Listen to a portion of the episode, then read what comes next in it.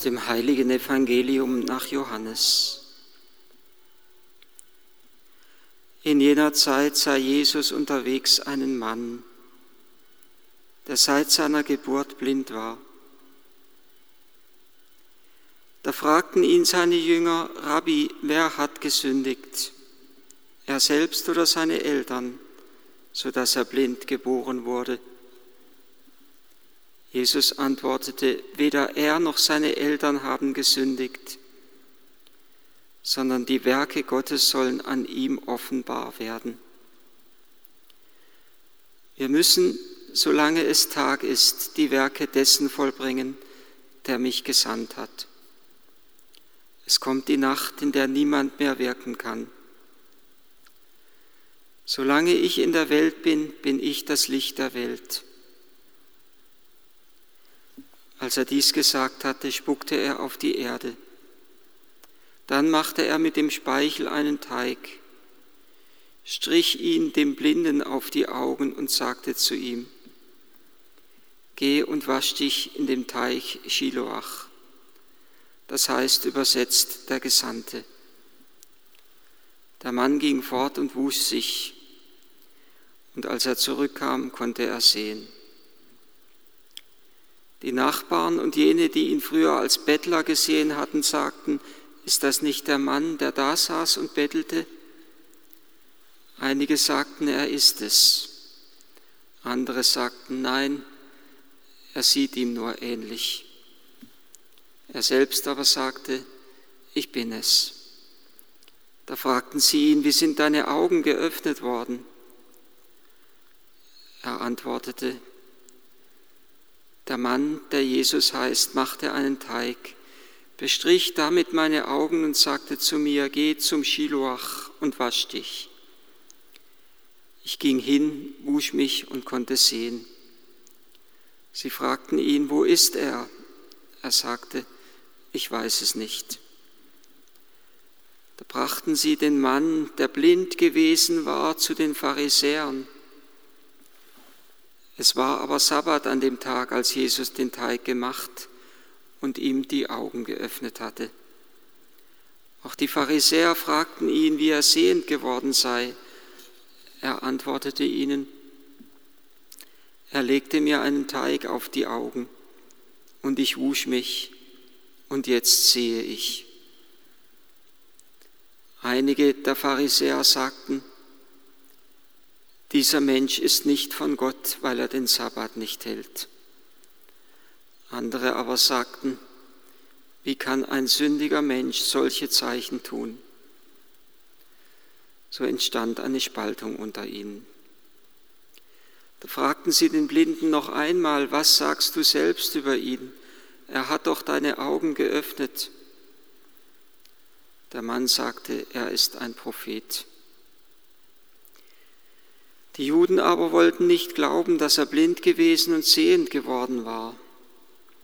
Daher riefen sie die Eltern des von der Blindheit geheilten und fragten sie, ist das euer Sohn, von dem ihr sagt, dass er blind geboren wurde?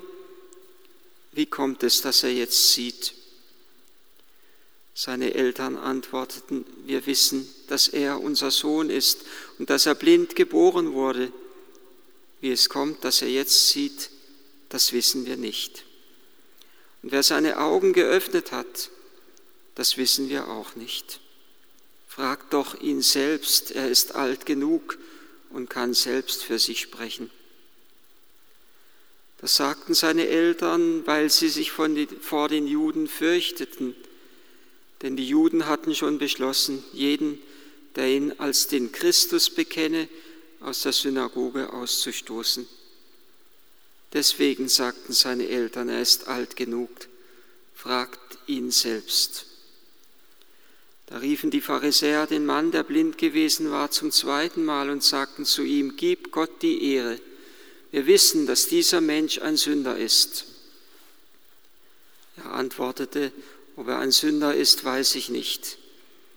Nur das eine weiß ich, dass ich blind war und jetzt sehe.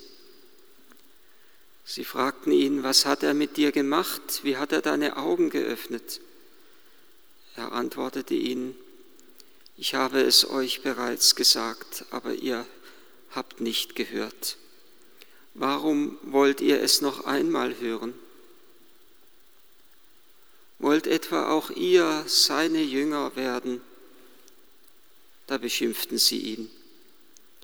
Du bist ein Jünger dieses Menschen, wir aber sind Jünger des Mose. Wir wissen, dass zu Mose Gott gesprochen hat, aber von dem da wissen wir nicht, woher er kommt. Der Mensch antwortete ihnen, darin liegt ja das Erstaunliche, dass ihr nicht wisst, woher er kommt Dabei hat er doch meine Augen geöffnet. Wir wissen, dass Gott Sünder nicht erhört. Wer aber Gott fürchtet und seinen Willen tut, den erhört er. Noch nie hat man gehört, dass jemand die Augen eines Blindgeborenen geöffnet hat. Wenn dieser nicht von Gott wäre, dann hätte er gewiss nichts ausrichten können. Sie entgegneten ihm, du bist ganz und gar in Sünden geboren und du willst uns belehren. Und sie stießen ihn hinaus. Jesus hörte, dass sie ihn hinausgestoßen hatten, und als er ihn traf, sagte er zu ihm, Glaubst du an den Menschensohn? Da antwortete jener und sagte, Wer ist das Herr, damit ich an ihn glaube. Jesus sagte zu ihm, du hast ihn bereits gesehen. Er, der mit dir redet, ist es. Er aber sagte, ich glaube, Herr. Und er warf sich vor ihm nieder. Da sprach Jesus, um zu richten bin ich in diese Welt gekommen, damit die Nichtsehenden sehen und die Sehenden blind werden. Einige Pharisäer, die bei ihm waren, hörten dies und sie fragten ihn, sind etwa auch wir blind? Jesus sagte zu ihnen, wenn ihr blind wärt, hättet ihr keine Sünde. Jetzt aber sagt ihr, wir sehen, darum bleibt eure Sünde. Evangelium unseres Herrn Jesus Christus.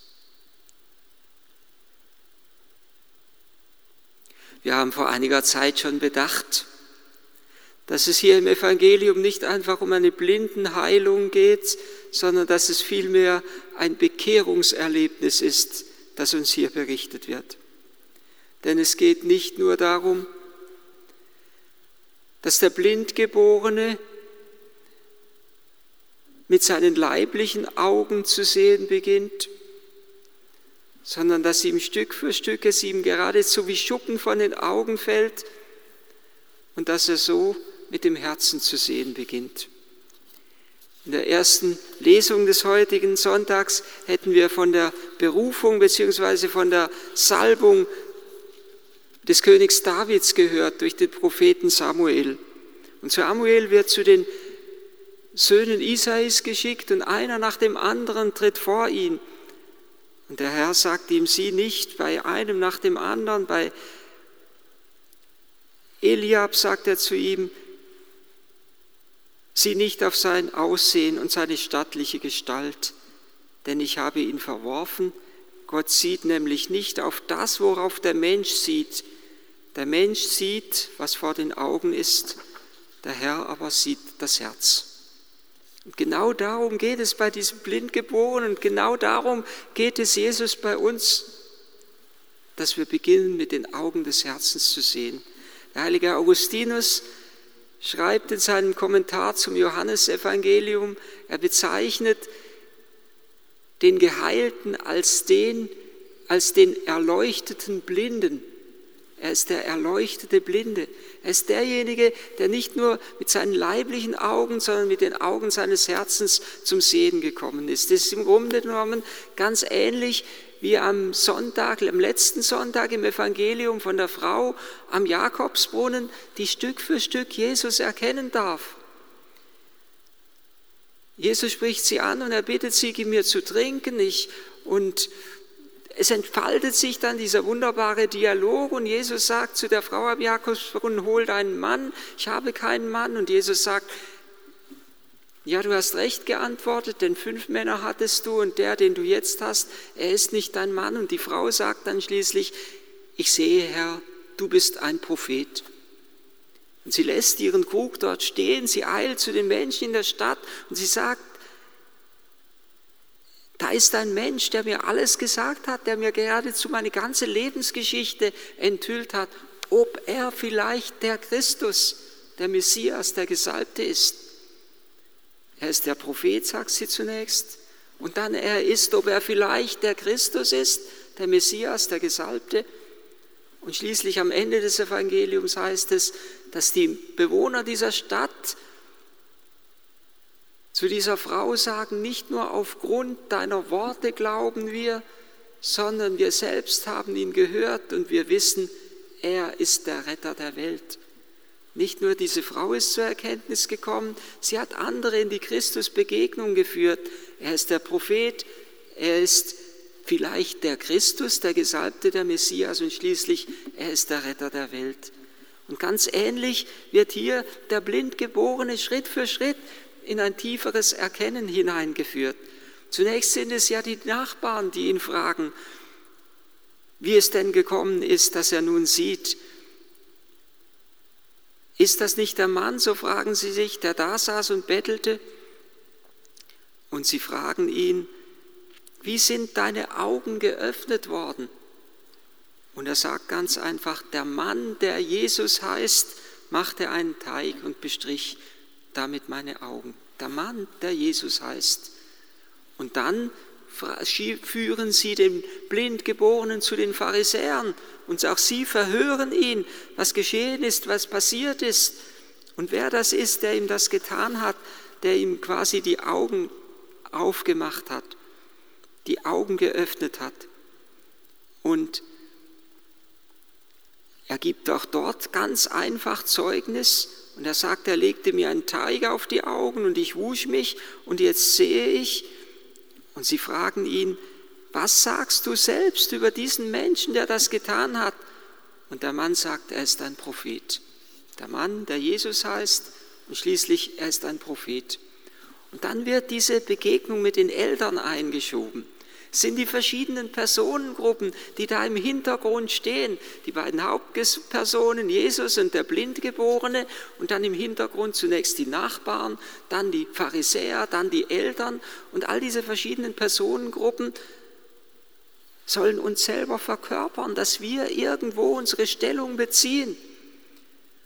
Und die Eltern eigentlich fand ich das immer relativ ganz richtig enttäuschend, wie sie reagieren. Sie bekennen sich zwar zu ihrem Sohn, sie bekennen auch, dass er wirklich blind geboren ist. Sie sagen auch ganz ehrlich wahrscheinlich, wir wissen nicht, wie es kommt, dass er jetzt sieht, aber dann distanzieren sie sich auch. Und sie sagen, fragt ihn selbst, er ist alt genug und er kann für sich selbst sprechen. Es erinnert mich fast immer ein wenig an den Karfreitag, an Pontius Pilatus, der mit der ganzen Sache nichts zu tun haben möchte und der sagt, übernehmt ihr ihn? Und er wäscht sich die Hände in Unschuld, als er Jesus, obwohl er Jesus verurteilte, wäscht er sich die Hände in Unschuld und sagt, ich habe keine Schuld, das ist eure Sache. Er zieht sich zurück, er möchte am liebsten mit allem nichts zu tun haben. Die Eltern fragt ihn selbst, wir haben nichts damit zu tun. Und es erinnert natürlich auch ein wenig an Petrus am Karfreitag, beziehungsweise am Abend vor dem Karfreitag, wo er Jesus verleugnet und sagt, ich kenne diesen Menschen nicht. Sie wollen nichts mit der ganzen Sache zu tun haben, denn die Juden hatten ja schon beschlossen, jeden, der ihn, Jesus, als den Christus bekenne, aus der Synagoge auszustoßen. Und so kommt es schließlich zu einer zweiten Befragung des Blindgeborenen. Und sie fragen ihn noch einmal, wie alles geschehen ist. Und bevor er überhaupt noch irgendwie antworten kann, diskreditieren sie Jesus. Und sie sagen, wir wissen, dass dieser Mensch ein Sünder ist. Und dann gibt der Blindgeborene zunächst einmal, ja, er tastet sich zunächst einmal ganz vage an das Geheimnis heran. Er setzt seinen Verstand, seine Überlegungskraft ein. Er sagt, ob er ein Sünder ist, weiß ich nicht. Schon einmal faszinierend. Er urteilt nicht einfach, sondern er, ja, er geht ganz vorsichtig an dieses Christusgeheimnis, tastet er sich heran. Und sie fragen ihn noch einmal, was hat er mit dir gemacht? Wie hat er dir die Augen geöffnet? Und der Blinde sagt, ich, der, der geheilte Blinde sagt, ich habe es euch bereits gesagt.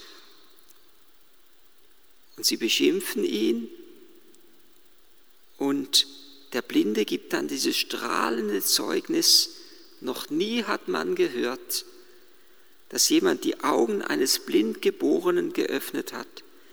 Wenn dieser nicht von Gott wäre, dann hätte er gewiss, nichts ausrichten können. Wenn dieser nicht von Gott wäre, hätte er gewiss nichts ausrichten können. Er geht immer tiefer hinein in das Christusgeheimnis. Der Mann, der Jesus heißt, er ist ein Prophet und jetzt bezeugt er, er ist von Gott. Und zuvor schon hatte er ja in einer Frage, man könnte fast sagen, es, ist fast, es wirkt fast ein wenig wie eine ironische Frage zu den Pharisäern gesagt, wollt auch ihr seine Jünger werden? Und damit hat er sich gleichsam selbst bereits als Jünger Jesu erkannt er ist, das, er ist dabei, in das Christusgeheimnis hineinzuwandern. Und auch wenn er noch nicht richtig versteht und erkennt, er will sagen, ja, zu diesem Menschen, zu diesem Jesus möchte ich gehören. Der hat mich überzeugt mit dem, was er getan hat. Und das Faszinierende ist, dass er innerlich nicht nur äußerlich sehend wird, sondern innerlich immer freier wird dass er sich zu Christus bekennt, den Freimut zu Christus bekennt, obwohl er ja den Ausschluss aus der Synagoge befürchten muss. Und es heißt ja dann ganz klar und deutlich, und sie stießen ihn hinaus. Und er nimmt es in Kauf. Und dort und jetzt ereignet, sich die eigentliche Begegnung zwischen Jesus und dem Blindgeborenen im Außerhalb am Karfreitag wird man wieder Jesus nach draußen führen, vor die Tore der Stadt. Man wird ihn hinauswerfen, ins Außerhalb führen. Es ist genauso eine Situation, wo viele sich momentan, wo sie nicht in die Kirche können, wie verraten fühlen, wie, wie verraten fühlen, auch von der Kirche, wie verraten fühlen, wie hinausgeworfen fühlen. Wie dieser eben hier aus der Synagoge hinausgestoßen wird. Aber gerade im Außerhalb ereignet sich die wunderbare Begegnung zwischen Jesus und dem Blindgeborenen. Wir können an die Geschichte Israels denken, wo Jesus sein Volk immer wieder in Zeiten der Not, in Zeiten der Verbannung, wo Gott sein Volk immer wieder in Zeiten der Not oder der Verbannung hineingeführt hat, an die großen Worte aus dem Buch des Propheten Hosea. Ich will sie in die Wüste führen, um sie neu zu umwerben. Diese Zeit, ich flehe euch von Herzen an, ist eine Wüstenzeit. Wehrt euch nicht einfach dagegen, sondern nehmt sie an als Gabe Gottes. Nicht, dass ich jetzt sagen würde, dass Gott etwas Böses wollte, irgendeinem Menschen oder Welt etwas Böses antun will. Aber Gott ist so groß, dass, auch, dass er auch das Böse dazu benutzen kann, dass etwas Gutes daraus entsteht. Es ist eine Wüstenzeit. Wehrt euch nicht einfach dagegen.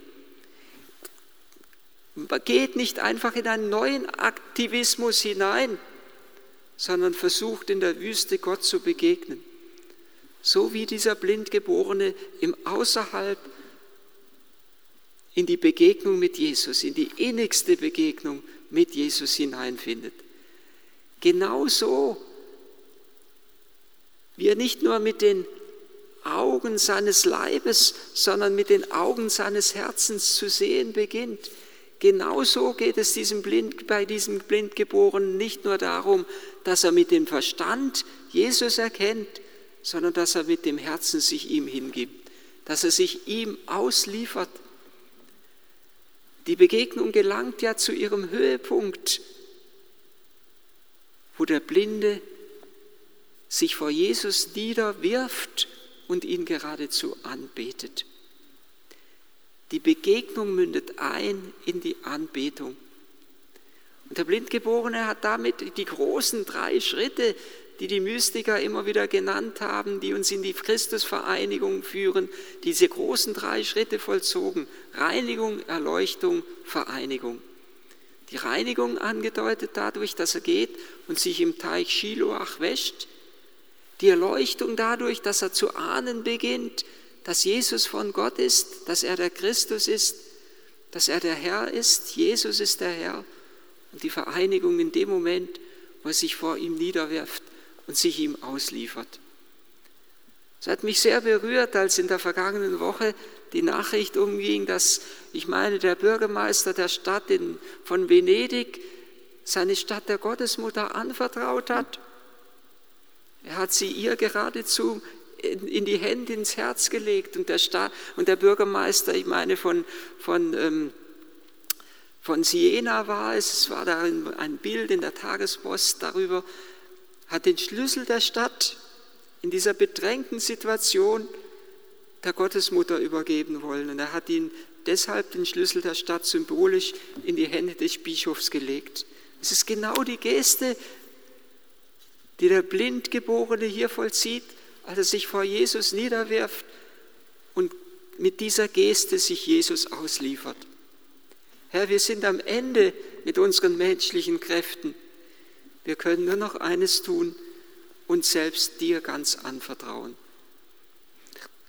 Und die Frage, die am Anfang dieser Heilungsgeschichte stand, wer hat gesündigt, er oder seine Eltern, schenkt uns, die Jesus gestellt wird, schenkt uns eine ganz tiefe Antwort, die Jesus hier gibt. Er sagt, weder er noch seine Eltern haben gesündigt, sondern die Werke Gottes sollen an ihm offenbar werden. So ähnlich wie wir es in der Erweckung des Lazarus hören, wo Jesus sagt, diese Krankheit dient nicht dem Tod, führt nicht zum Tod, sondern sie dient der Verherrlichung Gottes. Und ich bin tief überzeugt, dass wenn wir diese Wüstenzeit annehmen, dass auch Gott sich mitten in dieser Krisenzeit als der Herrliche und der Mächtige offenbaren wird.